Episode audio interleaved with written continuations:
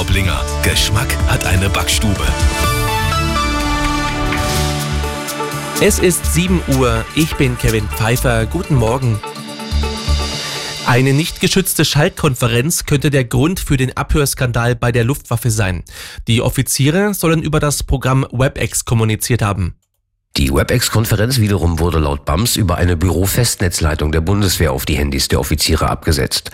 Ob die Soldaten bei ihrer Schalte Themen besprochen haben, die sie über eine ungesicherte Leitung nicht hätten erwähnen dürfen, sei jetzt Gegenstand der Untersuchungen, sagt die Bundeswehr.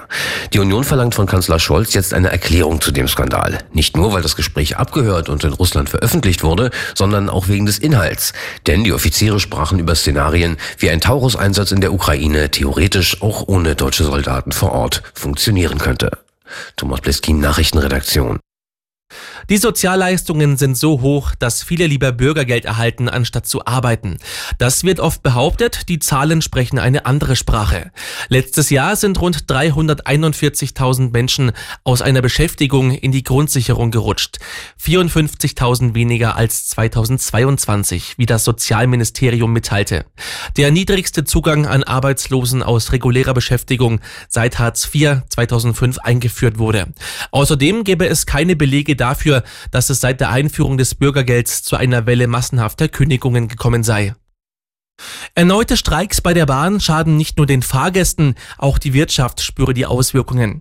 Das sagte Verkehrsminister Wissing der Bild am Sonntag. So könnte es zum Beispiel in Kraftwerken zu Problemen kommen, wenn Kohletransporte etwa nicht ankämen.